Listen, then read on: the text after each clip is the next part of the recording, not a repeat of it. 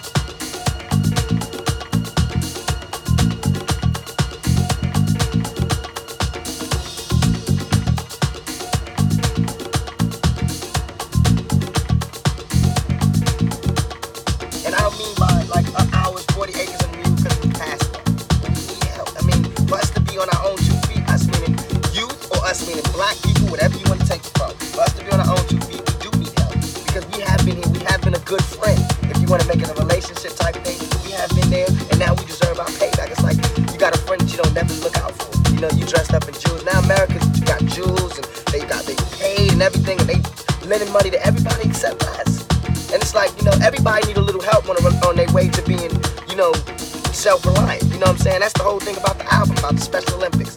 Everybody needs a little something and they to be independent. No independent person just grew up and was born independent. You worked, you learned teamwork and you learned cooperation and unity and struggle and then you became independent. And we have to teach that and instill that. And why is it that they want to do that? I mean, if this is truly a melt upon the country if we care about and Lady Liberty got a hand like this, she really loves us, then we really need to be like that. And it needs to be the black kids if there's a, a white person who got money, you need to help them. You need to help black kids, Mexican kids, Korean kids, whatever. But it need to be real. And it need to be before we all die and then you say, oh, I made a mistake. We should have gave them some money. We really should have helped these folks. It's going to be too late. You know what I'm saying? And then that's when you got to pay your own karma.